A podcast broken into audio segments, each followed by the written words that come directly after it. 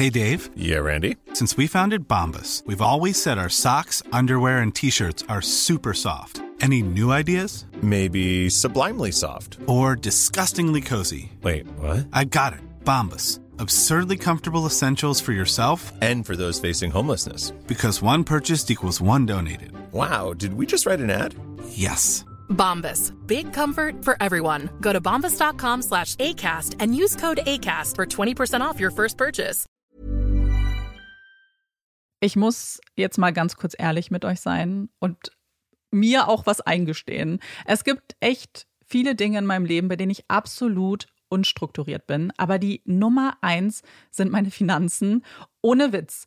Es gibt Tage, an denen ich mich einfach nicht traue, auf mein Konto zu gucken. Und wenn ich das dann muss, weil ich weiß, oh, jetzt ist, glaube ich, meine Kreditkartenzahlung mal wieder fällig, dann habe ich richtig doll Herzklopfen.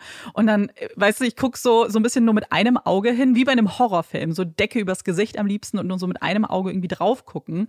Und ganz ehrlich, das kann ja so nicht angehen. Und da passt unser heutiger Partner ganz wunderbar, denn Finanzguru hilft mir jetzt hoffentlich dabei, meine Finanzen in den Griff zu bekommen und mir nicht mehr so viel Stress zu machen. Und wer den Podcast aufmerksam hört, kann sich wahrscheinlich schon denken, dass ich genauso eine Kandidatin bin wie Amanda. Mir geht es da einfach eins zu eins genauso. Ich verliere total schnell den Überblick, auch weil ich ja einfach überhaupt nicht so gut mit Zahlen bin und so. Und da ist Finanzguru die perfekte Anlaufstelle für Menschen wie mich und Amanda, aber wahrscheinlich auch für viele von euch. Bei Finanzguru bekommt ihr nämlich den perfekten Überblick über eure Finanzen. Ihr könnt dort, wenn ihr möchtet, all eure Konten miteinander verbinden, also Girokonto, Kreditkarte, Depot oder auch zum Beispiel eure Kryptobörse. Und dann werden alle Einnahmen und Ausgaben automatisch kategorisiert und für euch übersichtlich in der App aufbereitet. Und nicht nur das, Finanzguru zeigt euch auch alle eure Verträge ganz übersichtlich an. Das heißt, wenn ihr erkennt, dass da ein überflüssiger Vertrag dabei ist, dann könnt ihr den ganz einfach mit einem Fingertipp rechtssicher über die App kündigen. Das sind aber nicht die einzigen richtig coolen Features von Finanzguru. Finanzguru kann nämlich auch noch mehr machen und zwar für euch ganz persönlich. Genau, mit Finanzguru Plus bekommt ihr nämlich detaillierte Budgetanalysen und auch personalisierte Finanztipps, also alles irgendwie perfekt auf euch zugeschnitten. Ihr habt auch Analysen eures Kaufverhaltens, die euch zur Verfügung stehen. Dann könnt ihr nämlich auch Veränderungen planen. Und was ich auch super cool finde, ist die klare Übersicht eurer Ausgaben nach Kategorie, also zum Beispiel Lebensmittel, Shopping, Tanken. Das könnt ihr alles unterteilen. Und das äh, finde ich einfach so viel übersichtlicher und auch viel einfacher dann eben für zukünftige Veränderungen. Veränderungen. Wenn ihr Finanzguru auch ausprobieren wollt, dann haben wir jetzt ein richtig, richtig cooles Angebot für euch. Und zwar könnt ihr mit unserem Code PUPPIES Finanzguru Plus drei Monate lang kostenlos testen.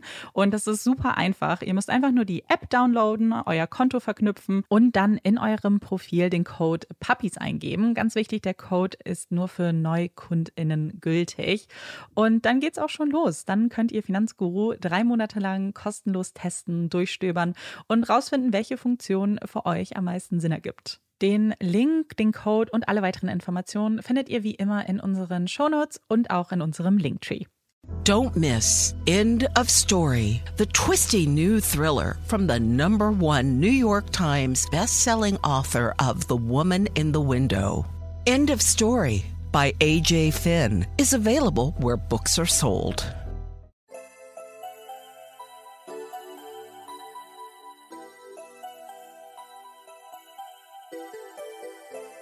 Herzlich willkommen bei Puppies in Crime, unserem True Crime Podcast. Ich bin Marike. Und ich bin Amanda. Und bevor wir anfangen, habe ich gedacht, ich beschreibe euch gerade einmal die Stimmung, weil ich nämlich mit Blick auf den Mond aufnehme. Draußen ist es aber trotzdem noch hell, es ist sehr schön, man hört Vogelgezwitscher. Ja, es ist äh, ein bisschen frühlingshaft, was es noch schwerer macht, zu Hause zu sein. Aber wir halten ganz gut durch. Bis jetzt. Auf den heutigen Fall habe ich mich ganz besonders gefreut. Ähm, Amanda hat ihn diese Woche vorbereitet und ich habe tatsächlich vor Jahren einmal einen Artikel zu diesem Fall gelesen, ihn komplett vergessen, den Inhalt auch komplett vergessen. Und umso mehr freue ich mich, dass Amanda jetzt Ihn- ihre Sicht auf diesen spannenden Fall präsentieren wird. Drei junge Mädchen schauen in die Kamera. Sie lächeln, schneiden Grimassen, umarmen sich, spitzen ihre Lippen zu einem Kussmund. Schnell anschauen, ist ein Gutes dabei? Und natürlich schaut nur jeder auf seine eigenen Posen, auf seinen eigenen Gesichtsausdruck. Wenn die Bilder für gut befunden werden, landen sie schnell im Internet. Sei es Twitter, Facebook oder Instagram. Es ist die Zeit einer Generation, die alle Erlebnisse online teilt und es wirkt manchmal, als ob sich ihr ganzes Leben auf sozialen Netzwerken abspielt, in denen Hashtags und Likes eine elementare Rolle spielen. Die drei Mädchen auf den Bildern sind Skylar, Sheila und Rachel. Drei Freundinnen, beste Freundinnen. Skylar und Sheila kennen sich schon aus Grundschultagen und haben sich in einem Gemeindezentrum in Morgantown, West Virginia kennengelernt. Obwohl Sheila knapp 20 Meilen weit entfernt wohnt, wurden die beiden schnell beste Freundinnen und waren fortan nur noch im Doppelpack anzutreffen. Denn sie verbindet einiges. Beide sind im gleichen Alter. Skylar wurde am 10. Februar 1996 geboren, Sheila am 29. September 1995 und sie sind Einzelkinder. Keine Geschwister, mit denen sie spielen können, die immer da sind. Das schweißt die beiden zusammen. Sie sind unzertrennlich. Auch in schweren Zeiten halten die Freundinnen zusammen, sind einander die Schwester, die sie nie hatten. Nach einem Autounfall, bei dem Sheilas Vater schwer verletzt wurde, ist dieser arbeitsunfähig und kann nicht mehr für seine Familie sorgen. Auch die Beziehung der Eltern leidet an diesen Umständen. Streit zieht ein, bis es nicht mehr auszuhalten ist. Sheilas Eltern lassen sich 2000 scheiden. 2010 heiratet Sheilas Mutter ihren neuen Partner und sie ziehen nach Morgantown.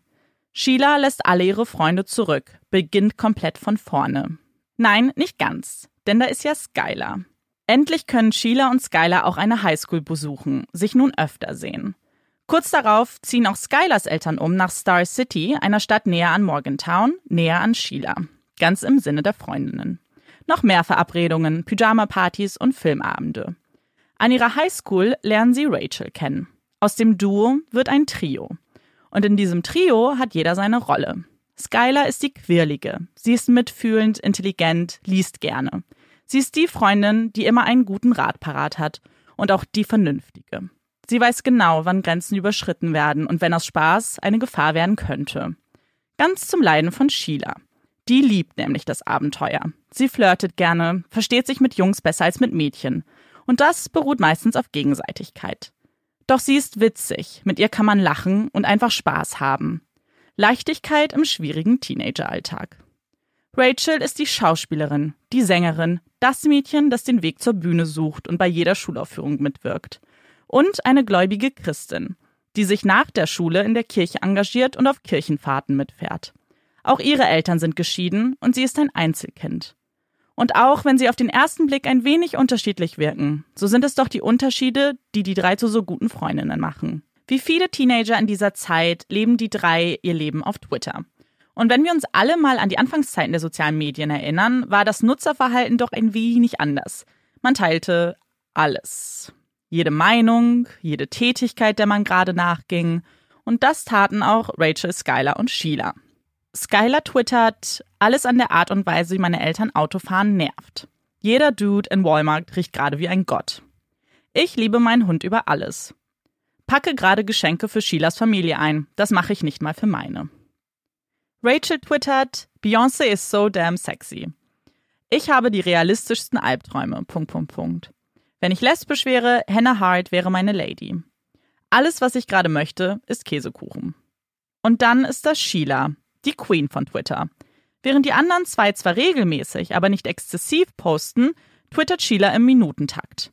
Ihr Twitter-Account enthält 4373 Tweets. Mehr als die anderen beiden zusammen. Manchmal wundere ich mich, wie es wäre, gut in Mathe zu sein. Du bist fett, weil ich dich hasse. Punkt, Punkt, Punkt. Wann werden die Kardashians mich endlich adoptieren? Wenn du mir erzählst, wie verliebt du in Justin Bieber bist, spiele ich wahrscheinlich mit dem Gedanken, dich zu erstechen. Ignoriere mich nicht, wenn ich dich ignoriere. Nur wenige Beispiele. Und es fällt auf, dass immer wieder jemand angesprochen wird. Aber gelten die Tweets realen Personen oder geht es hier um was anderes? Aufmerksamkeit, hypothetischen Szenarien oder sind sie vielleicht einfach nur die Gedanken einer gelangweilten 16-Jährigen, die im Gegensatz zu ihren Freundinnen keine richtigen Hobbys zu haben scheint? Und dann sind da die Bilder von drei lachenden Mädchen. Skylar mit ihren schulterlangen dunklen Haaren, einem Grübchen in der Wange. Rachel mit ihren naturroten Haaren und blauen Augen. Und Sheila, die ihre Haarfarbe wechselt wie ein Chamäleon. Mal blond, mal dunkel. Sie lachen auf den Bildern, strecken die Zunge raus. Doch eine der dreien sollte bald von der Bildfläche verschwinden. aus dem Trio wieder ein Duo machen. Es ist der 6. Juli 2012. Das Telefon klingelt. Mary Neese geht an den Hörer.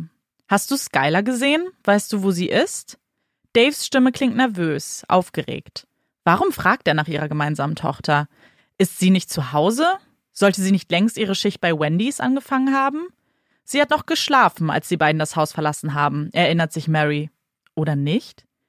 Dave ist während seiner Mittagspause nach Hause gefahren, damit Skylar das Auto zur Arbeit nehmen konnte. Doch von Skylar fehlt jede Spur. Ihr Zimmer ist abgeschlossen von innen. Das Fenster ist geöffnet, unter dem Fenster steht eine Bank. Sie muss sich rausgeschlichen haben. Ich rufe die Mädels an, vielleicht ist sie bei ihnen. Das habe ich schon getan, erwidert Dave. Sheila weiß nichts. Die zwei haben gegen Mitternacht telefoniert, aber das war's. Ihre Schicht bei Wendy's fängt sie nicht an.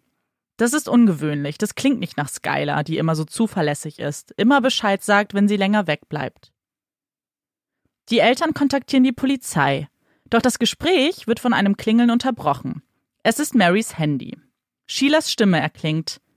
Ich muss die Wahrheit sagen. Ich habe Skylar gestern gesehen. Rachel und ich haben sie abgeholt. Wir wollten einfach nur durch Morgantown fahren und quatschen. Das war gegen elf. Wir haben sie keine Stunde später wieder am Ende der Straße rausgelassen. Es war vor Mitternacht. Warum am Ende der Straße? Skylar wollte es so, erklärt Sheila. Sie wollte die Eltern nicht wecken. Dave fährt zur Polizei, um alles in die Gänge zu leiten. Mary möchte nicht nutzlos warten, sie will helfen. Sie will ihre Tochter finden. Sie sucht in dem Haus nach einem aktuellen Foto und es klingelt an der Tür. Es ist Sheila und ihre Mutter Tara. Sie wollen ebenfalls helfen. Sheila ist dabei sichtlich aufgelöst, weint, ihr fällt es schwer, Skylers Zimmer nur zu betreten. Die drei gehen von Haus zu Haus, fragen, ob jemand Skylar gesehen hätte. Sie zeigen ihr Foto, das lächelnde Mädchen mit schulterlangen dunklen Haaren. Doch niemand erinnert sich an etwas, niemand glaubt sie gesehen zu haben. Während Mary so von einem Nachbarn zum nächsten geht, erinnert sie sich an etwas. Hat ihr Haus und ihre Straße nicht Videokameras? Sie schaut nach und tatsächlich, es gibt Kameras, die auf die Straße gerichtet sind. Sie kontaktiert die Verwaltung und auch diese möchte helfen. Sie führen sie zu einem kleinen Raum, in dem die Technik steht. Eng an eng sitzen so Skylers Eltern, Sheila und ihre Mutter sowie ein Polizist in dem Raum und schauen sich Aufnahmen der Nacht an, an der ein junges Mädchen einfach verschwunden ist. Aufnahmen, die verschwommen sind, aber dennoch essentiell. Denn sie zeigen, wie Skylar um 0.31 Uhr in einen silbernen Wagen steigt, der neben ihrem Haus parkt. Der Wagen wird nicht genauer betrachtet, aber in den Notizen der Polizisten wird festgehalten, dass es sich um ein SUV handelt. Für die Polizei nun ein klarer Fall. Skylar ist weggelaufen. Die Eltern sollen erstmal abwarten, sie würde schon bald zurückkommen. Daran zu glauben fällt den Eltern schwer. Es spricht vieles dagegen, dass Skylar einfach weggelaufen zu sein scheint. Sie hatte zwar ihr Handy mitgenommen, aber kein Ladegerät. Keine anderen Wertgegenstände, nicht ihr Glätteeisen. Dabei hasste Skylar ihre lockigen Haare. Nicht ihre Kontaktlinsen. Und warum hätte sie ein Fenster offen lassen sollen und eine Bank davor stellen, wenn sie nie vorhatte, zurückzukommen? Das erzählen sie auch der Polizei, und diese sichert ihnen zu, dass sie natürlich ermitteln würden. Doch das reicht Mary nicht. Warum veröffentlichen sie kein Amber Alert? Amber ist ein System zur Verbreitung von Vermisstenmeldungen von Kindern in den Vereinigten Staaten von Amerika. Es wurde 1996 nach der Kindesentführung von Amber Hageman eingeführt, daher auch der Name, und über die angeschlossenen Radiostationen und Verkehrsinformationstafeln können dann eben Suchmeldungen gestaltet werden, wo dann ja die Bilder von den Kindern sind äh, mit einer kurzen Beschreibung. Und tatsächlich können aber auch Nachrichten mittlerweile über Push-Notifications auf Handys geschalten werden, dass das halt noch schneller tatsächlich verbreitet wird. Aber das Amber-System greift ausschließlich für entführte Kinder. Und da es bei Skylar keine Hinweise auf ein Verbrechen gibt, gilt diese nicht als entführt, sondern weggelaufen. Und daher ist ein Amber Alert hier nicht möglich, erklärt die Polizei. Für Mary unverständlich. Denn gerade die ersten Stunden sind doch so unfassbar wichtig, das weiß sie. Die Ermittlungen werden an Jessica Cobank übertragen, eine Ermittlerin des Star City Police Departments. Und auch das FBI wird eingeschalten, hauptsächlich jedoch, weil sie eine potenzielle Verbindung zu einem anderen Entführungsfall sehen. Jessica vernimmt Sheila am 9. Juli als Zeugin. Die erzählt ihr, was sie Mary bereits gebeichtet hatte. Sie haben Skylar um 23 Uhr abgeholt und sie vor Mitternacht zurückgebracht. Danach hätten sie nicht mehr in Kontakt gestanden. Ein Tag nach dem Verhör wird Rachel befragt. Diese sagt, sie hätte bis jetzt nichts von dem Verschwinden von Skylar mitbekommen. Sie habe am 6. den ganzen Tag mit ihrer Familie am See verbracht und war ab dem 7. Juli in das Kirchencamp gefahren. Aber auch sonst stimmen ihre Aussagen mit denen von Sheila überein. Der Sommer neigt sich dem Ende zu. Keine Spur von Skylar. Die Ermittlungen scheinen ins Leere zu laufen. Mary verteilt Flyer, auf denen Großbuchstaben Missing steht. Fünf Fotos von Skylar sieht man. In jedem einzelnen lacht sie in die Kamera. Und immer dabei Sheila, die hilft, Flyer zu verteilen und der Familie Trost spendet. Mary entdeckt sie einmal auf Skylars Bett, weinend, um ihre beste Freundin. Rachel distanziert sich von der Situation, kesselt sich ein, weiß nicht damit umzugehen. Wie geht man damit um, wenn die beste Freundin einfach verschwindet? Und so beginnt das neue Schuljahr am 16. August ohne Skylar. Sheila twittert am 22. August: Skylar kommt zurück. Trauriger Smiley. Ich halte es ohne dich nicht aus in der Schule. Ich vermisse dich zu sehr. Dave antwortet auf diesen Tweet mit: Sie wird bald zurückkommen, Liebes. Love you. Sheila, love you too. Doch Skylar kommt nicht zurück. Und es beginnen Gerüchte umherzugehen, was ihr zugestoßen sein könnte. Dass sie entführt wurde, dass sie sich vor ihren Eltern versteckt oder einem lokalen Sexualverbrecher zum Opfer wurde. Und es gibt Gerüchte, dass Sheila und Rachel involviert sind, dass sie mehr wissen, als sie zugeben, dass sie Drogen genommen haben und Skylar an einer Überdosis gestorben ist und die beiden diesen Unfall vertuschen wollten. Auch Jessica erinnert sich, dass die Mädchen bei den Verhören irgendwie eigenartig waren. Die Geschichte klang wie abgesprochen, fast einstudiert. Eine komische Aussage, wenn die Geschichte, in Anführungszeichen, aus sehr wenigen Informationen besteht. Besonders zwei Twitter-Nutzer haben es sich zur Aufgabe gemacht, die beiden zu überführen. Was werdet ihr tun, wenn sie euch fassen? twittern sie an Rachel und Sheila. Die beiden schotten sich weiter ab, haben die Augen der anderen weiterhin auf sich. Und das ist das Problem an den sozialen Medien.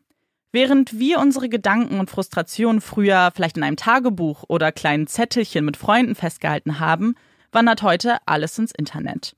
Unter dem Siegel der Anonymität. Worte werden härter, Beleidigung verteilt, als ob sie nichts wären. Als ob hinter dem Nutzer, den man angreift, keine reale Person steckt. Und was einmal im Internet landet, kann auch so leicht nicht verschwinden. Und aus jeder Aussage kann dir ein Strick gedreht werden. Was für einen Fall erzähle ich euch heute? Ist es der Fall von zwei jungen Mädchen, die terrorisiert werden, weil sie die Freundinnen eines verschwundenen Mädchens sind und sich nicht richtig zu verhalten wissen? Vor allem, wie verhält man sich richtig? Und das auch noch als Teenager, wo man sich selbst noch nicht kennt. Oder ist es die Geschichte von zwei Mädchen, die die Dritte im Bunde nicht länger ertragen haben, sie aus dem Weg räumen mussten? Diese Fragen stellen sich auch die Ermittler, die diesen Fall neu übertragen bekommen. Die sich wunderten, warum die Freundschaft des Trios nie genauer betrachtet wurde. Die Ermittler fangen an, sich die Twitter-Accounts der Mädchen einmal genauer anzusehen. Und besonders Skylers letzte Tweets lassen erahnen, dass etwas in ihrem Leben nicht stimmte. Im Frühling 2012 ändert sich der Ton der Tweets schlagartig. Zu schade, dass meine Freunde ein Leben ohne mich haben. Am 31. Mai twittert sie, du bist eine Bitch mit zwei Gesichtern und verdammt dumm, wenn du geglaubt hast, dass ich es nicht rausfinde. Am 9. Juni ein Retweet. Ich werde niemanden in den Sommerferien vermissen, denn wenn wir Freunde wären, würden wir abhängen. Wenn nicht, dann nicht. Ein Zusatz von ihr, du solltest wissen, dass ich es weiß. Am nächsten Tag, ich hoffe, ihr erwartet nicht, dass ich noch einen F gebe. Hashtag bye. Ihr letzter Tweet ist nur ein Tag vor ihrem Verschwinden. Weil du solchen Schwachsinn machst, kann ich dir niemals wirklich vertrauen. An wen waren die Worte gerichtet? An Rachel und Sheila? Gut möglich, denn die Ermittler finden raus, dass die Freundschaft schon lange nicht mehr so harmonisch war wie am Anfang. Das erfahren sie aus Skylers Tagebuch, das die Eltern den Ermittlern übergeben. Es endet ein Jahr vor dem Verschwinden, wahrscheinlich weil dann Twitter übernahm. Doch es gibt einen Blick in die Dynamik des Trios. Sheila, die Queen Bee, Anführerin, die einzige mit einem Sexleben, diverse Jungs, nie was Festes. Sie gingen öfter feiern, rauchten Weed, tranken Alkohol. Bei einem Mädelsabend haben Rachel und Sheila zu viel getrunken. Sie fingen an, sich zu küssen, erst vorsichtig, danach endete es in Sex. Skylar nur wenige Meter entfernt.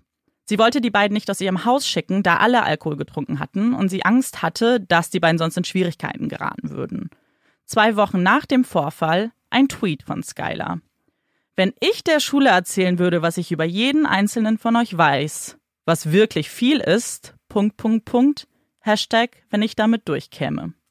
Nach dem Verschwinden fällt Sheila schnell in die Rolle des Partygirls zurück. 30 Tweets über Partys, bei denen sie zu viel getrunken hat. Dazwischen ein einziger I miss you Skylar Tweet. Ein Ermittler nimmt die Rolle eines Schülers an und unterhält sich mit den Klassenkameraden, also ganz undercover sozusagen. Ich mochte Sheila nie. Sie hatte alle kontrolliert und rumkommandiert. Rachel und Skylar waren nette Mädchen, aber sie konnten sich nicht von ihr lösen, sagt einer der Mitschüler zu ihm. Und auch unter den Schülern hat Sheila ihre Follower, die sie immer auf den neuesten Stand bringen. Sie informieren, welche Fragen die Polizei gestellt hat, denn es werden mittlerweile auch eben Mitschüler von Skylar vernommen. Rachel und Sheila werden danach immer wieder vernommen. Rachel ist dabei distanziert, sichtlich nervös. Sie klickt mit den Kugelschreibern oder zeichnet mit dem Finger auf dem Tisch. Sheila ist charismatisch. Sie flirtet mit den Ermittlern, kommt in kurzen Crop-Tops, spielt an ihren langen Haaren, ist sichtlich interessiert an dem Stand der Ermittlungen und dem Vorgehen. Das hatte sie doch schon so oft bei Law and Order gesehen. Sie erzählen ihre Version immer wieder, bis sich ein Detail verändert.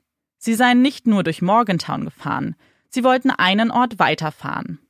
Warum ändert sich dieses Detail? Es scheint doch so irrelevant. Jedes Verhör spricht sie aber sicher, schaut den Ermittlern in die Augen, entschuldigt sich für geänderte Details, es sei spät gewesen, sie erinnert sich nicht mehr genau. Sie fragt die Ermittler, was sie denken würden, was ihre Theorie sei. Sheila werden wieder die Aufnahmen der Videokameras gezeigt. Als das silberne Auto einfährt, ruft sie, ich kenne das Auto nicht. Worte, die dem Ermittler hängen bleiben. Selbst nachdem sie die Station verlässt, denkt er daran, fragt sich, warum sie so komisch reagiert hat. Und es dämmert ihm. Warum war Sheilas Wagen nicht auf dem Video? Sie soll Skylar doch mit dem Wagen abgeholt haben. Er schaut sich den Wagen genauer an, vergrößert das Bild, macht es schärfer es ist kein SUV. Es ist Sheilas Wagen. Sie hat Skylar abgeholt. Nicht um 23 Uhr, sondern 0 Uhr 31. Die Ermittlungen nehmen weiter Fahrt auf und im Herbst ist allen klar, die zwei Mädchen verschweigen etwas.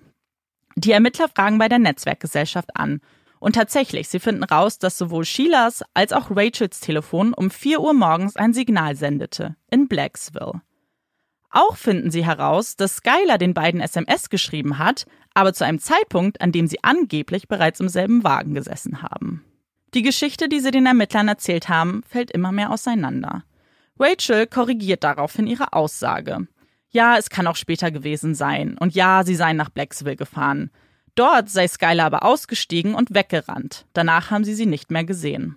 Sheila passt ihre Aussage ebenfalls an jedoch erst, nachdem sie erfahren hat, was Rachel genau gesagt hat. Und dabei zeigt sich Sheila selbstbewusst wie eh und je.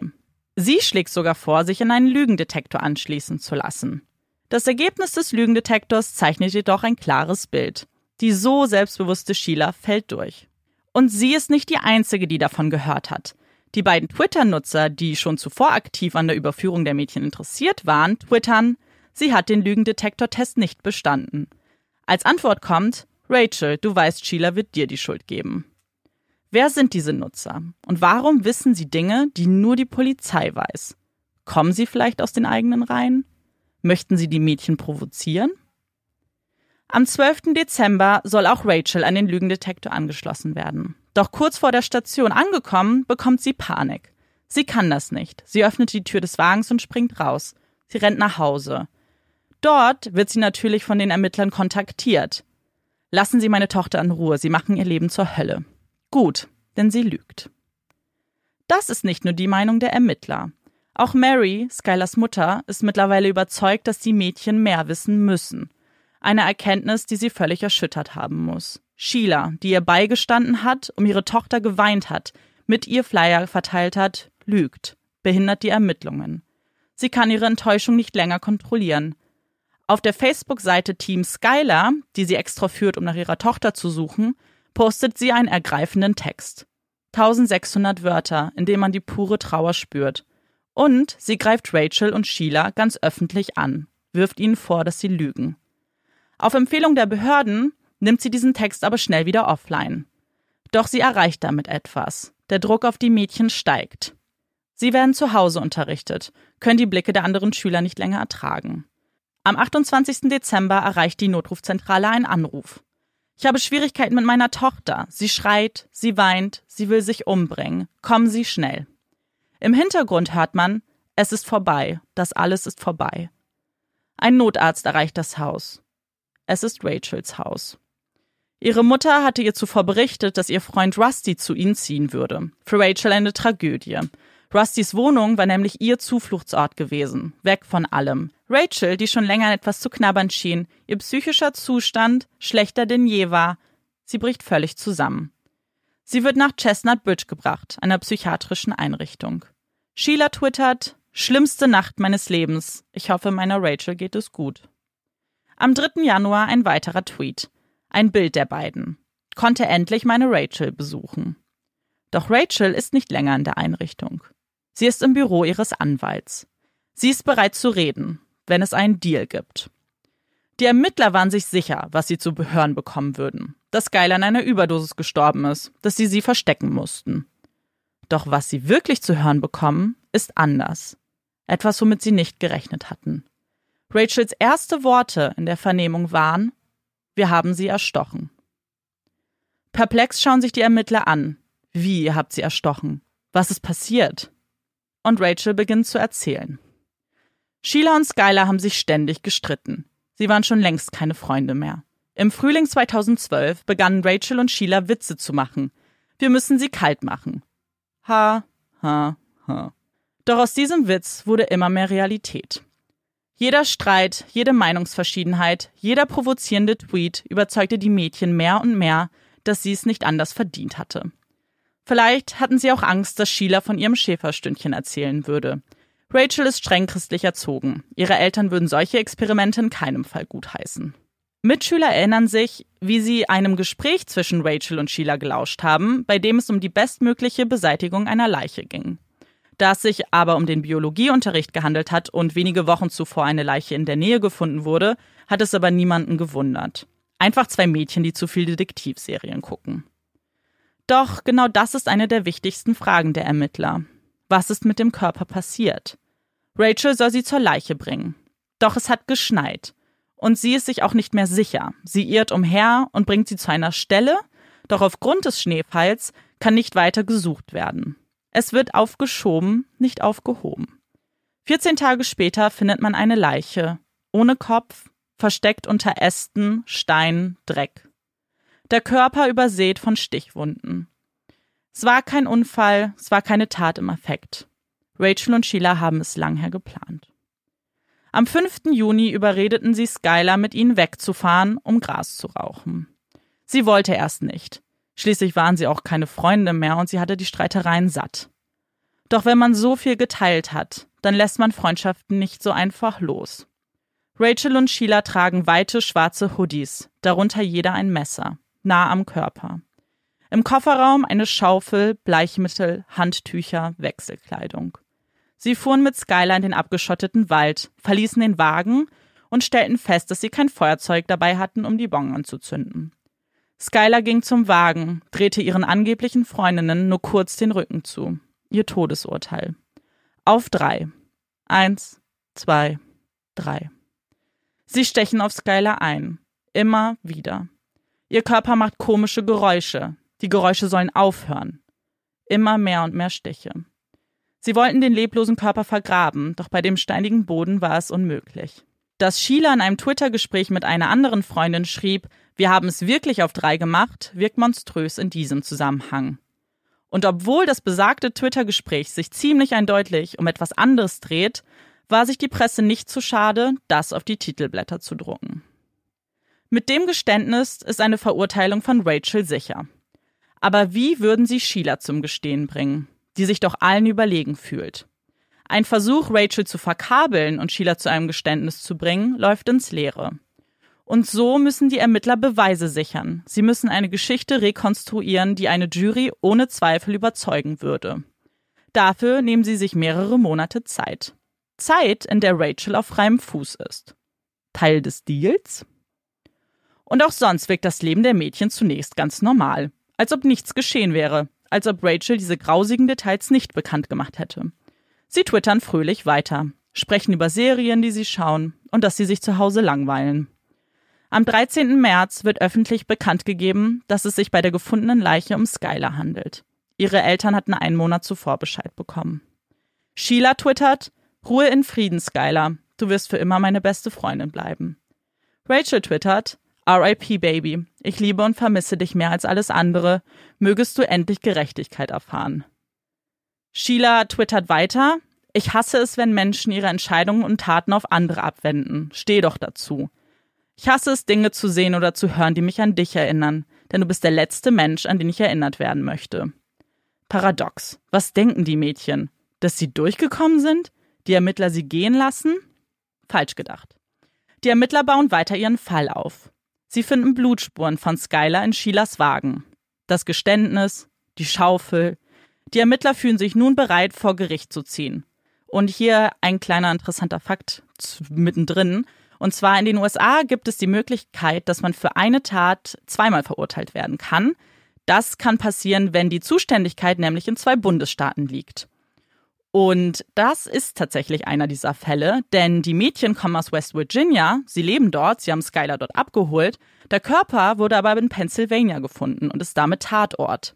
In der Theorie könnten sie also sowohl in West Virginia als auch in Pennsylvania zur Rechenschaft gezogen werden. Am 1. Mai 2013 findet Rachels Anhörung statt. Sie wird als Erwachsene verhört. Jedoch gibt es nicht viel zu verhören. Ein Deal ist bereits ausgemacht. Für ihre Unterstützung bei den Ermittlungen wird Rachel nur des Second-Degree Murders schuldig gesprochen und zu 30 Jahren Haft verurteilt. Eine Bewährung könnte erstmalig nach 10 Jahren geprüft werden. Zur gleichen Zeit versuchen Beamte, Sheila festzunehmen. Diese sitzt mit ihren Eltern im Restaurant. Die sagen auch, dass sie sie später zur Wachstelle bringen würden. Sie wollten nur kurz zu Ende essen. Doch vor dem Restaurant warten natürlich auch schon Beamte. Sie möchten sich Sheila halt auf gar keinen Fall entgehen lassen. Und Sheila wird festgenommen und kommt in Haft. Der Presse wird bekannt gegeben, dass Rachel sich schuldig bekannt hat und eine weitere Person verhaftet wurde. Da Sheila minderjährig ist, darf ihr Name zunächst nicht genannt werden. Doch die Presse kann schnell eins und eins zusammenzählen. Es dauert nicht lange und es steht in allen Schlagzeilen. Auch Sheila erhält dann am 4. September den Erwachsenenstatus und es wird erstmalig ihr Name offiziell mit dem Mord an Skylar in Verbindung gebracht. Am 17. September wird sie wegen Kidnapping, Anstiftung zum Mord und des First-Degree Murders angeklagt. Sie erklärt sich für nicht schuldig. Der Prozess wird für den 22. Oktober anberaumt, jedoch später auf den 28. Januar verschoben. Sie sei mental nicht in der Lage auszusagen, so die Begründung. Doch zu einem Prozess wird es nicht kommen. Am 24. Januar, dem Pre-Trial Hearing, bricht sie zusammen. Sie weint, klammert sich an ihren Anwalt. Sie gibt nur kurze Antworten. Yes, Sir oder No, Sir. Und sie bekennt sich schuldig. Guilty. Das Mädchen, das ihr Leben bei Twitter verbracht hat, tausende SMS verschickt hat, sagt nichts mehr. Sie scheint begriffen zu haben, dass es keinen Ausweg gibt, sie sich die Freiheit nicht erflirten kann, niemanden mehr manipulieren kann. Sie wird zu lebenslanger Haft verurteilt. Eine Bewährung kann nach 15 Jahren geprüft werden. Da sich beide ihrerseits zu ihrer Schuld bekannt haben, verzichtet Pennsylvania auf eine Strafverfolgung.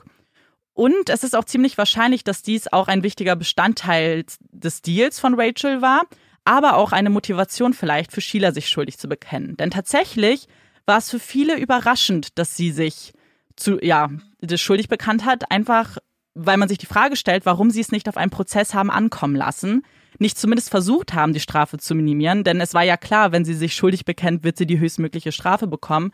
Und sonst hätte man in dem Prozess zumindest nachweisen müssen, dass sie ja hier der Haupttäter war, ähm, weil sie sie auch zur Anstiftung des Mordes angeklagt haben. Und es wurde auch ein psychologisches Gutachten von Sheila erstellt. Die haben sich also schon vorbereitet auf den Prozess. Was aber tatsächlich passiert ist, kann keiner so genau sagen und es weiß auch niemand, was in diesem Gutachten steht, denn es wurde nie veröffentlicht.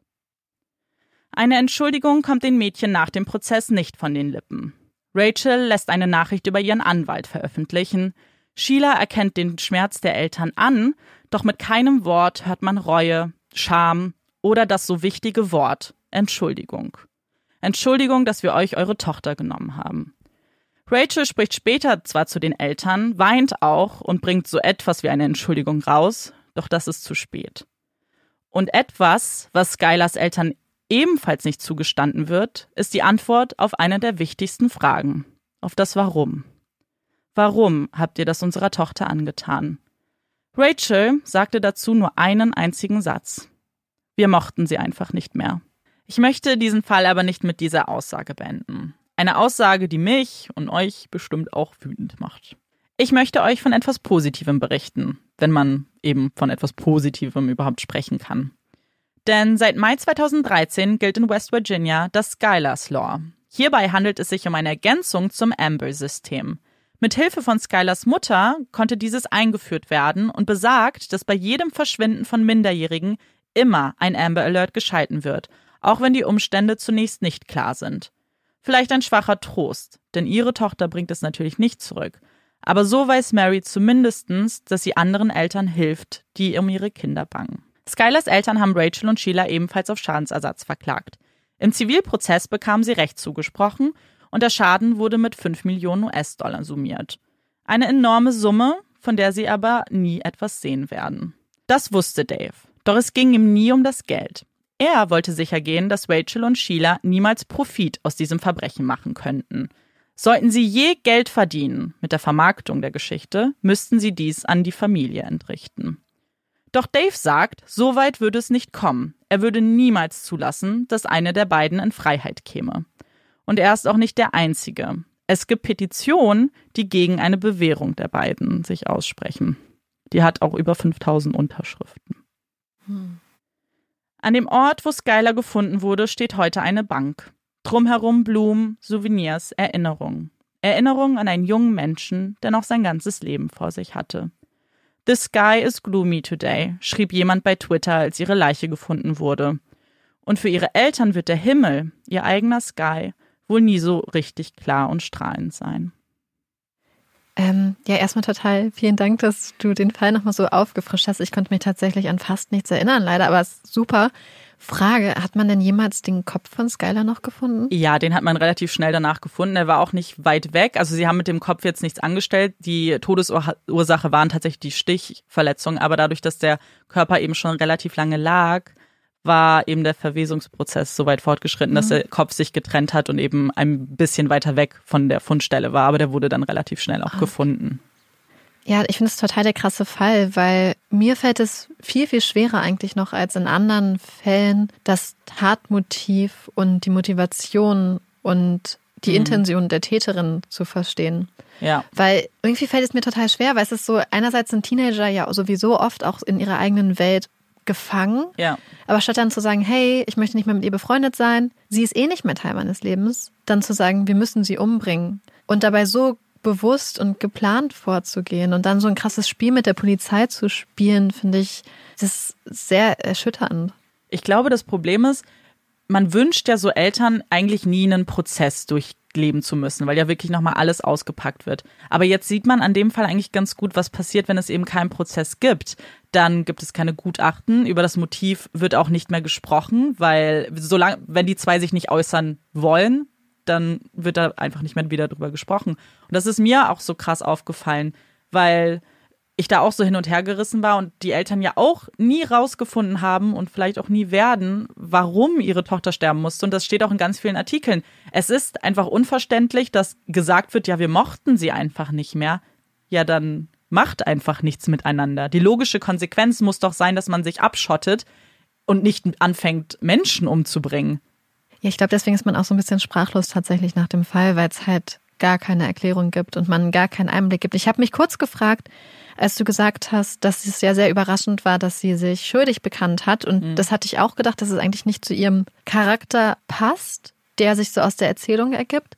Und dann habe ich überlegt, wer weiß, was in dem psychologischen Gutachten vielleicht ja. auch rausgekommen ist, dass sie oder vielleicht auch ihre Familie gedacht hat, es ist besser, auf schuldig zu plädieren, als das vielleicht öffentlich zu machen es muss irgendwas mitgespielt haben, weil mit diesem Schuldeingeständnis hat sie ja das, ja, das Schlimmstmögliche einfach akzeptiert. Und was genau passiert ist, ob sie vielleicht irgendwann doch ein schlechtes Gewissen bekommen hat und vielleicht wirklich irgendwie den Eltern das ersparen wollte oder wirklich was in diesem Gutachten stand, das auch wieder was, was man einfach nicht weiß. Und das ist so, so eine, ein schlimmer Fall, weil es so blutrünstig ist, aber auch weil es so junge Menschen sind. Und das Umfeld ist eigentlich so ein harmloses, also so Teenager. Ich meine, Ja, es hat schon ein bisschen was von so einem Teenager-Drama aller Pretty Little Liars oder Riverdale oder so, finde ich. Tatsächlich, vielleicht haben die auch in ihrer eigenen kleinen Welt gelebt und haben das einfach, wollten einfach mehr Drama in ihr Leben bringen. Und gerade diese, diese ganze Twitter-Welt, wenn du dich so sehr dahin flüchtest, und das hat Sheila ja noch viel, viel mehr gemacht als alle anderen, dann glaube ich, unterschreibt das auch das, was du gesagt hast, dass man sich irgendwie eine Welt erschaffen möchte, in der mehr Drama ist, in der mehr passiert. Ich meine, solche Tweets immer zu schreiben mit, oh, du bist so eine Bitch mit zwei Gesichtern, ist irgendwie, ja, Ja, ich glaube, dass wenn man damit aufwächst, dass im Fernsehen Desperate Housewives läuft, dass, dass Grey's Anatomy läuft, dass Pretty Little Liars läuft, Vampire Diaries, das sind ja auch alles Serien, Ja. die sehr, sehr stark tatsächlich Verbrechen, Mord und Totschlag auch thematisieren und wo das alles dem Ganzen so eine besondere Art von Dringlichkeit vielleicht auch gibt. Und wenn man das dann vergleicht, vielleicht mit seinem Leben in so einer kleinen Stadt und in so einem Vorort, hat man vielleicht das Gefühl, hey, mein Leben ist nicht mal ansatzweise so krass. das klingt total komisch, aber mein Drang danach zu wissen, warum jemand tut, was er tut, ist so groß mittlerweile, dass ich das schlimm finde, wenn mir nur gesagt wird, ja, wir mochten sie einfach nicht mehr. Ich glaube, das Schlimmste ist, dass ich das vielleicht sogar tatsächlich als Motiv verstehen kann. Aber selbst wenn das das Motiv ist, wir mochten sie nicht, muss ja trotzdem psychisch tiefergehend irgendwas sein, was so eine Erklärung, die ich tatsächlich sogar glaube, vielleicht dann aber trotzdem zu so einer Handlung führt. Da muss ja noch irgendwas zwischengeschaltet sein, weil das ja normalerweise nicht die Handlung ist, die dann daraus folgt. Ja, bei meiner Recherche ist mir übrigens aufgefallen, ähm, dass Rachels Twitter inaktiv ist, also den gibt es offiziell nicht. Aber ich habe einen Satz drin gehabt, wenn einmal etwas im Internet ist, dann ist es nie weg. Und es gibt alle Twitter ähm, ja, Nachrichten von ihr immer noch. Aber was mich überrascht hat, ist, dass sowohl Sheilas Twitter-Account als auch Sheilas YouTube-Kanal sind noch öffentlich. Da die Nachrichten, die da geschrieben werden, sind wirklich richtig böse. Die Leute sind halt sauer. Die sind richtig sauer auf die zwei. Deswegen diese Petition und so weiter, das ist, glaube ich, nur der Gipfel von dem. Die kriegen ganz, ganz schlimme Hassnachrichten. Ja, das ist krass. Ähm, wo, du hast ja auch nochmal diese Petition angesprochen. Ja. Ich finde tatsächlich, dass der Vater gesagt hat, ich werde es quasi zu meinem Lebensziel machen, dass die beiden nie wieder ähm, aus dem Gefängnis herauskommen. Das fand ich sehr, sehr krass, weil wir hatten ja schon mal eine Folge über Vergebung gemacht.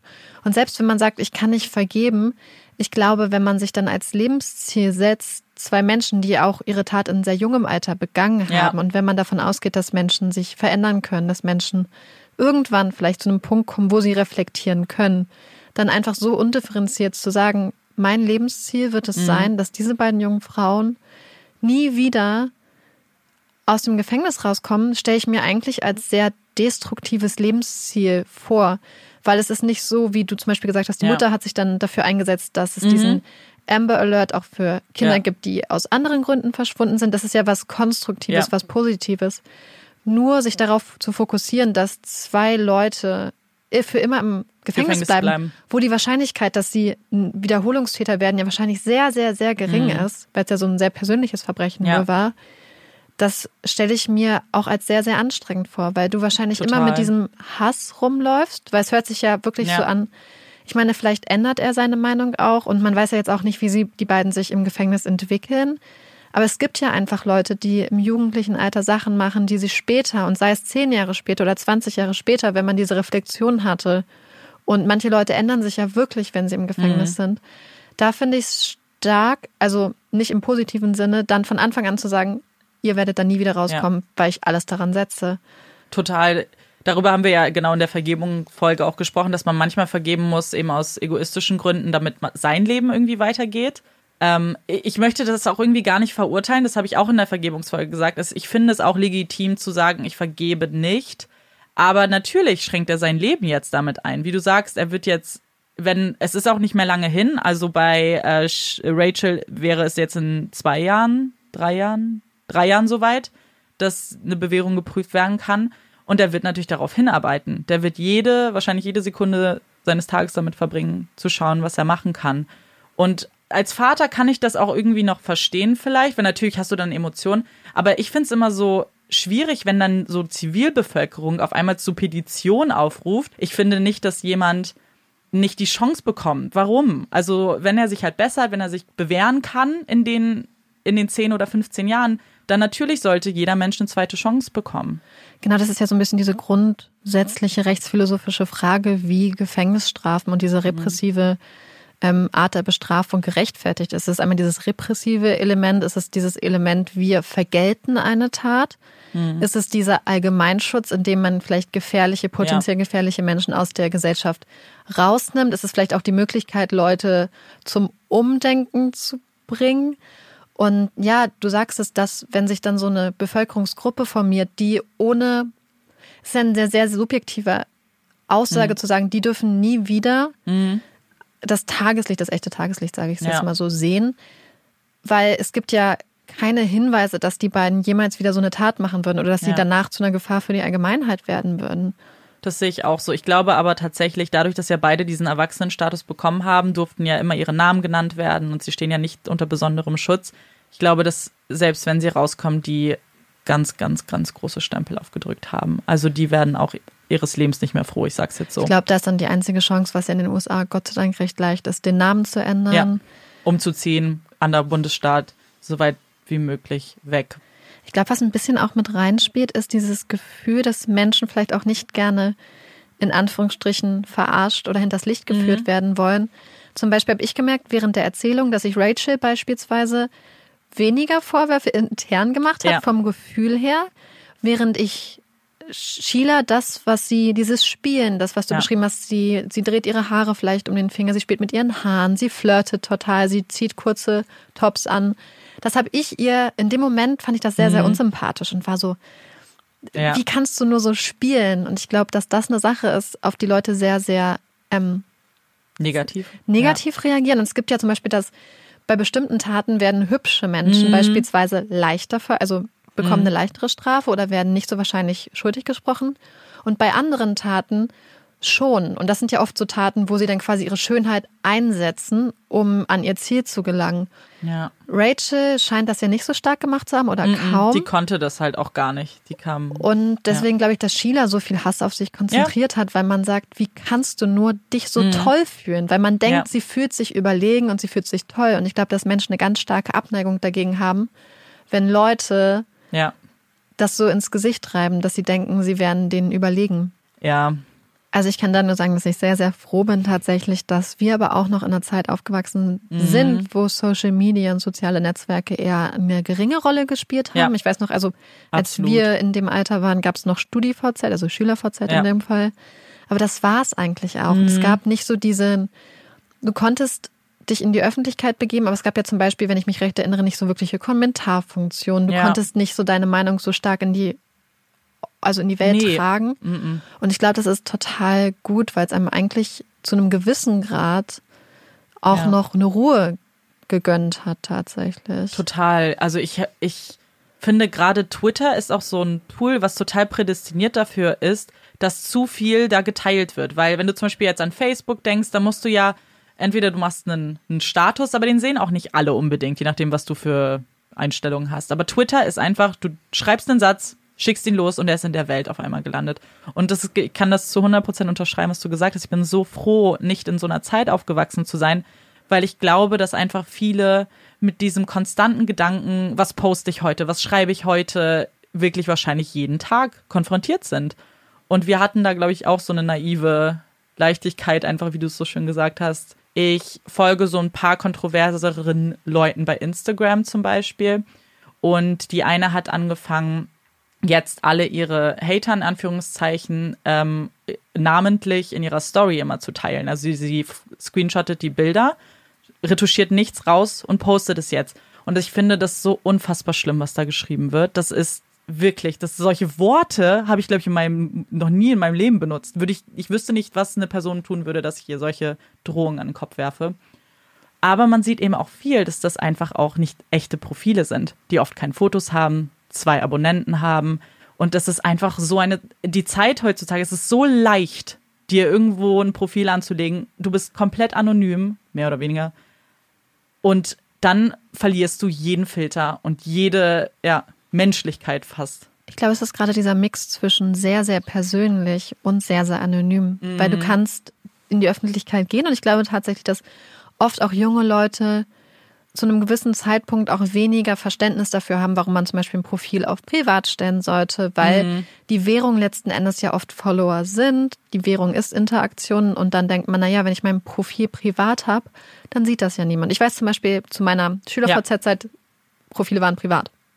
Gleichzeitig kann man sich aber gut verstecken. Und ich glaube, es ist dieses, dass einerseits Leute eigentlich gerne vielleicht auch ihr Leben teilen möchten und sich über Zuspruch freuen und nach draußen geben. Und eigentlich geht ja niemand davon aus, dass er erstmal hassenswert ist.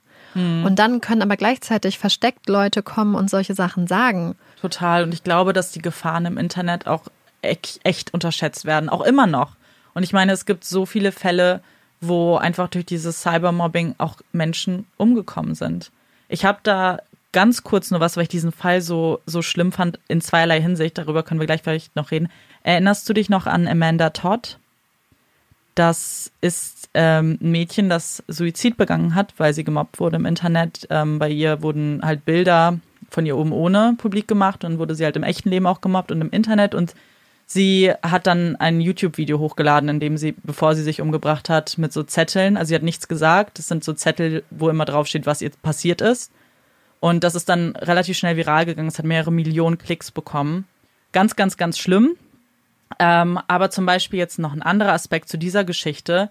Die, also Anonymous, diese Hackergruppe, mhm. hat sich zur Aufgabe gemacht, herauszufinden, wer diese Bilder, diese oben ohne Bilder von ihr verbreitet hat und haben eine Adresse ins Internet gemacht von einem 31-jährigen Mann.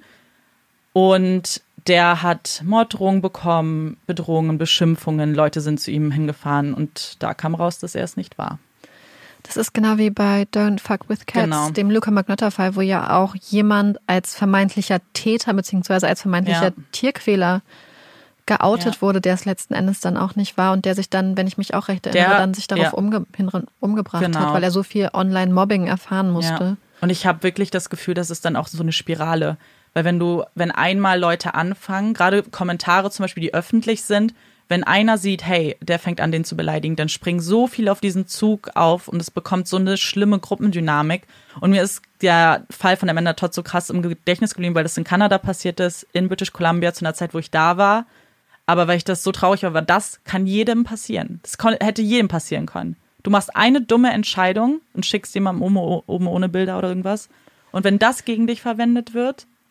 Aber das finde ich auch das ist jetzt ein ganz anderer Aspekt, ja. da ranzugehen, aber das finde ich auch so verwerflich, dass ein weiblicher, nackter, ja, weiblicher nein, nein, Körper es spielt auf jeden Fall mit. Ähm, so dämonisiert wird vielleicht auch, dass die Tatsache, dass sich eine junge Frau oben ohne zeigt, so stark mhm. zu einer geführten sozialen Ächtung dann auch führt, dass dieser Leidensdruck, der dann aufgebaut wurde, so enorm war, dass sie das Gefühl hatte, sie hätte keinen anderen Ausweg. Mhm. Dabei ist es halt einfach ein menschlicher Körper. Und ich finde es immer so schlimm, ja. dass jungen Mädchen gerade eingeredet wird, dass ihr Körper vielleicht was ist, was sie verstecken müssen, dass ja. sie sich dafür schämen müssen. Das gab es ja auch in Hollywood oft genug, dass mhm. Stars damit erpresst wurden, dass gesagt wurde, wir haben oben ohne Fotos oder ja. dass solche Fotos veröffentlicht wurden und dadurch dann Karrieren zerstört wurden.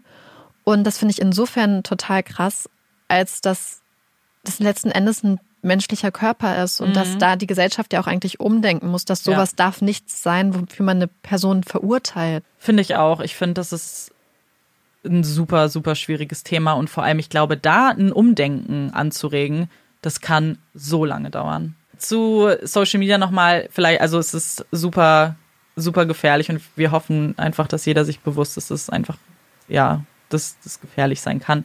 Da gibt es auch Internetseiten zu. Ich habe zum Beispiel clicksafe.de gefunden. Da gibt es auch Anlaufstellen für ähm, Opfer von Cybermobbing oder wenn ihr die Fälle habt und eben ja im näheren Umfeld seid, wie geholfen werden kann.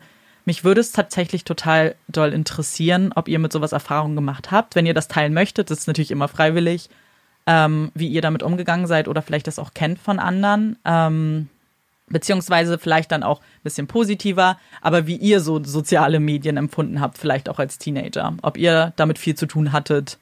Oder wenn ihr jetzt Teenager seid, ob ihr das Stimmt. Gefühl habt, dass das auch vielleicht einen negativen Einfluss oder einen positiven Einfluss, mhm. weil gerade auch bei in sozialen Netzwerken wird ja auch ganz viel Positives geschaffen tatsächlich ja, ja, ja. und es ist ja auch sehr progressiv teilweise.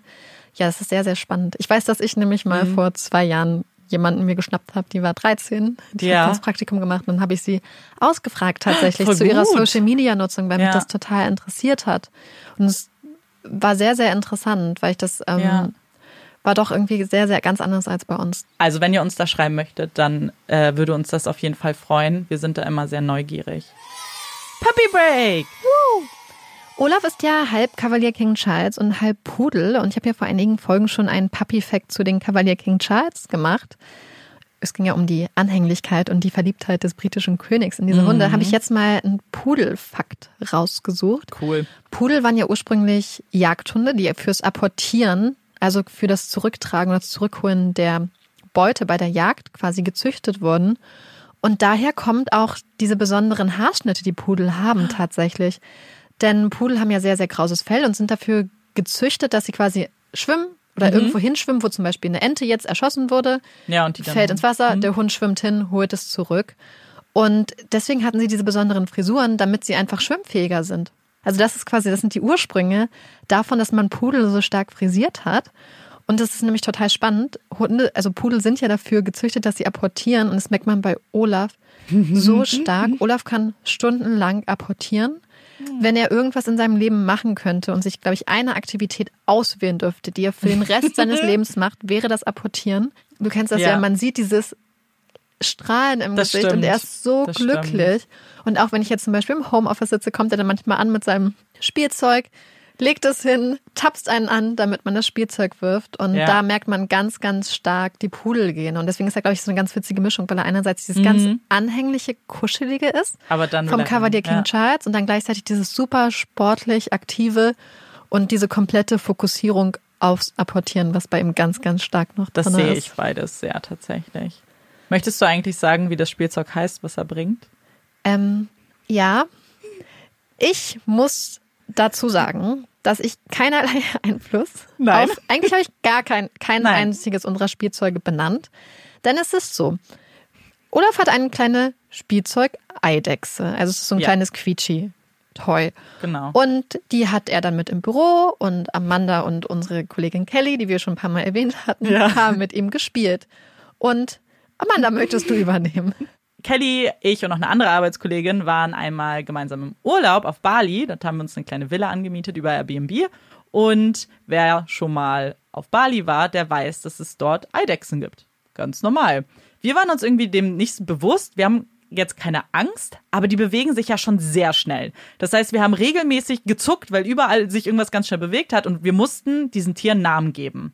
Weil dann werden sie ein bisschen niedlicher, dann haben, haben sie auf einmal einen Charakter und dann haben wir eine Eidechse, die immer bei uns war, zumindest glauben wir, dass es die gleiche war, Pepsi Carola genannt. Pepsi Carola ist ein echter Name von einem Kind in Deutschland, das so genannt wurde, nachdem Pepsi die Eltern, also den Eltern ein bisschen Geld bezahlt hat tatsächlich. Und wir fanden den Namen so großartig. Weil was ist das für ein Supername? Pepsi Carola, das klingt toll. Und seitdem haben wir jede Eidechse Pepsi Carola genannt. Und dann, als wir gesehen haben, dass Olafs Spielzeug eine Eidechse ist, sind wir erstmal, haben wir gelacht, haben uns an diesen Umstand erinnert und ab, ab diesem Moment heißt die Eidechse Pepsi Carola. Und Pepsi Carola hat noch einen kleinen Eidechsenfreund, der auch gegen meinen Willen nach einer Person benannt wurde, die mir nichts sagt. Also der, der Bruder von Pepsi Carola heißt Semino Rossi. Ja.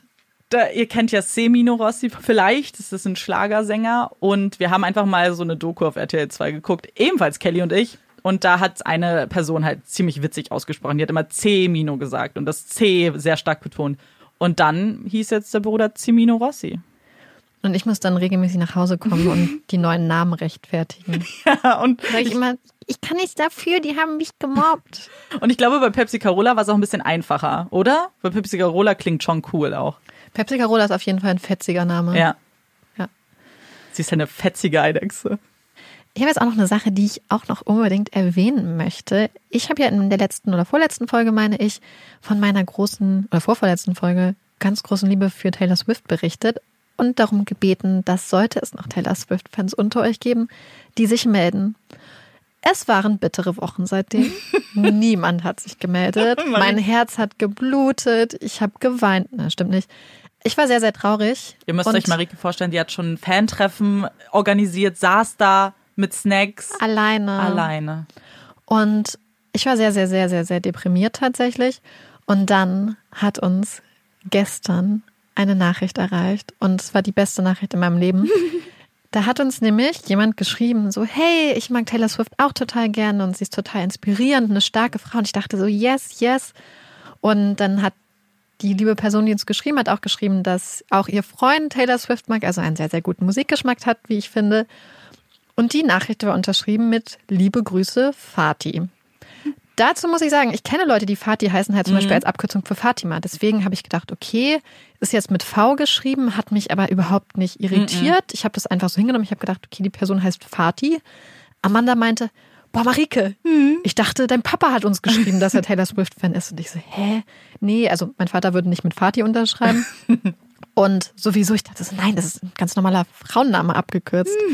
Und dann habe ich zurückgeschrieben, hallo, liebe Fatih. Und habe Nee, du hast, glaube ich, Hi Fatih geschrieben. Und da, da dachte ich so, hä?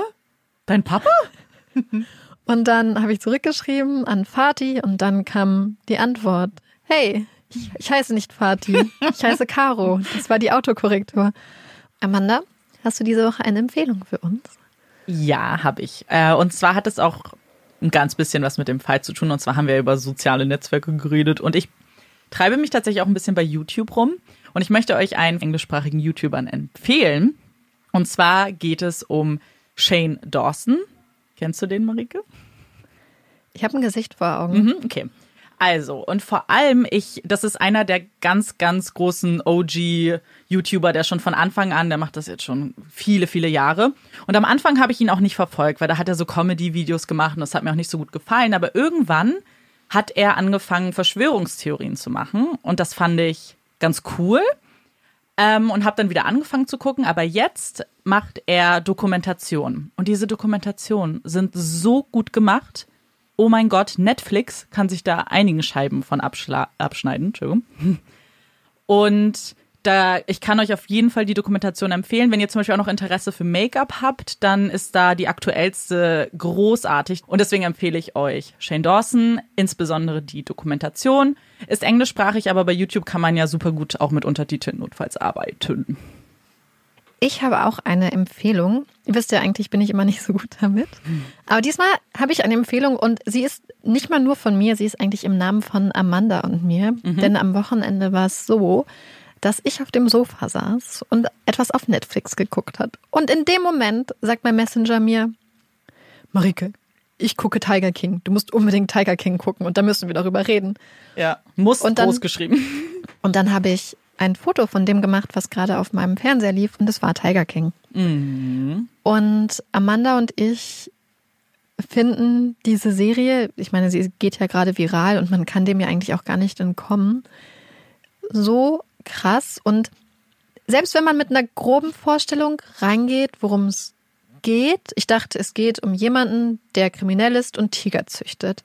Egal, was man erwartet von dieser Serie, es Ja. wird übertroffen. Die Serie ist eigentlich, wenn man Donald Trump nehmen würde und ihm sagen würde, denk dir eine Serie aus. Deiner Fantasie sind keine Grenzen gesetzt. Wir sagen nicht, das ist zu unrealistisch. Diese Serie würde er sich ausdenken. Yep. Und deswegen haben Amanda und ich gedacht, dass wir euch diese Serie zusammen empfehlen, beziehungsweise die Dokumentation, und würden dann gerne nächste Woche einmal kurz darüber quatschen. Genau. Guckt sie euch mal an und dann in der nächsten Folge. Beziehungsweise ich wahrscheinlich haben es ja viele auch schon Ja, geguckt. stimmt, stimmt. Ihr habt unsere Hot Takes beziehungsweise kontroverse Meinung Kategorie ganz gut angenommen, deswegen machen wir das jetzt auch nochmal. Möchtest du anfangen mit dem Hot Take oder soll ich Ich anfangen? möchte erstmal kurz dazu Stellung nehmen, Ach so, okay, Entschuldigung. dass ich mich freue, dass es auch Leute gibt, die meine Ja. Beyoncé, meine kontroverse Meinung geteilt haben. Es hat mich Ja. sehr beruhigt, das war sehr schön. Und ich muss ganz ehrlich sagen, wir haben so Mhm. tolle Nachrichten bekommen. Und es hat so viel Spaß gemacht, Ja. die zu lesen, weil ganz oft denkt man so, yes, yes, es ist genau Ja. meine Meinung. Ähm, es hat uns auf jeden Fall ein paar sehr gute Anstöße Ja, macht gegeben. unbedingt weiter, wirklich. Ich glaube, wir können gar nicht oft genug betonen, wie viel Freude wir daran haben, eure Nachrichten zu lesen. Jedes Mal, wenn wir die Umfragen machen, fühlen wir uns so ein bisschen egoistisch, weil wir es für uns machen. Aber wir haben auch Nachrichten bekommen, oh, ich habe es leider verpennt, könnt, macht ihr noch mal. Und das beruhigt uns immer so sehr, weil wir dann auch wissen, dass es euch auch irgendwie Spaß macht. Ähm, deswegen, ja, auch irgendwie ein großes Kompliment an euch. Ihr seid echt richtig cool. So, möchtest du deinen Hot Take jetzt machen für die Folge? Du hast einen noch gar nicht gemacht. Okay, also ich fange an. Ich habe in meinem gesamten Leben noch keine Folge Game of Thrones gesehen und habe es auch nicht vor. Das lasse ich kurz so stehen. Ich kann das nachvollziehen, dass man bestimmte Serien nicht guckt, die allgemein als so krass anerkannt sind. Geht mir auch mit bestimmten Serien so. Vielleicht mache ich doch mal einen Hot Take zu. Game of Thrones finde ich wirklich richtig krass. Muss aber dazu sagen, dass ich ab der vierten Staffel aufgehört habe, weil mir die Erzählweise zu dem Zeitpunkt nicht mehr so stark zugesagt hat tatsächlich. Und ja, ich mutig, Amanda, sehr mutig. Ich weiß, ich werde vielleicht auch gesteinigt, weil ich weiß, dass es da eine große Fanbase gibt. Und ich habe den Zusatz, ich habe es nicht vor, ich habe es nicht vor, weil ich es für eine schlechte Serie halte. Das stimmt nicht. Mir war, es war schon immer keine Serie, wo mich einfach der Inhalt sehr interessiert. Ich bin kein Fantasy-Nerd. Das ist immer schon was gewesen, was ich ungern geguckt habe. Gut, aber Harry Potter, aber egal. Ähm, deswegen war, war es irgendwie nie auf meinem Radar. Und mittlerweile habe ich auch richtig viel gehört. Es gab ja so eine Phase, wo jetzt die letzte Staffel rauskam und alle haben darüber geredet. Das heißt, ich weiß einfach auch schon viel. Und das hat noch mehr, also so die nicht vorhandene Motivation noch weiter runtergedrückt, weil ich glaube auch mittlerweile ich einfach viele Dinge weiß. So, Marike, was ist dein Hot Take? Also mein Hot Take ist, ich, ich habe sehr lange drüber nachgedacht, was ich so als Hot Take nehmen kann. Und ich mag keinen Safran. Ich hasse Safran. Ich finde den Geschmack. Das ist ja interessant. Ich habe mal früher in der Kochschule gearbeitet, wo tatsächlich sehr oft Safran benutzt wurde und ähm, es sieht sehr schön aus. Ich finde, man kann stattdessen für einen Bruchteil des Preises auch Kurkuma nehmen, auch wenn Kurkuma natürlich auch einen Eigengeschmack hat, über den man sich streiten kann. Ah, Safrangeschmack. Öh. Und dann so Safraneis. Und ich wusste schon so, oh nee, mag ich nicht. Und Safran ist so teuer und so schwer, guten, echten Safran zu bekommen, Ja. je nachdem, wo man ist. Und ich habe dann zum Beispiel teilweise auch so, ähm, also Safran hat einfach so einen penetranten Geschmack, wird aber gleichzeitig so hochstilisiert als was Ja. Besonderes, Weil es halt Leckeres. teuer ist auch. Deswegen. Es regt mich richtig auf, weil ich es wirklich nicht mag. Also, wenn es irgendwen da draußen gibt, der auch ein Gewürz hat, zu dem er eine sehr, sehr kontroverse Meinung hat. Oder allgemein jegliche es uns. kontroversen Meinungen. Genau, wir freuen uns sehr. Damit wollen wir die heutige Folge dann auch beenden. Ich bin Amanda Ich bin Marike. und das ist Puppies in Crime. Tschüss.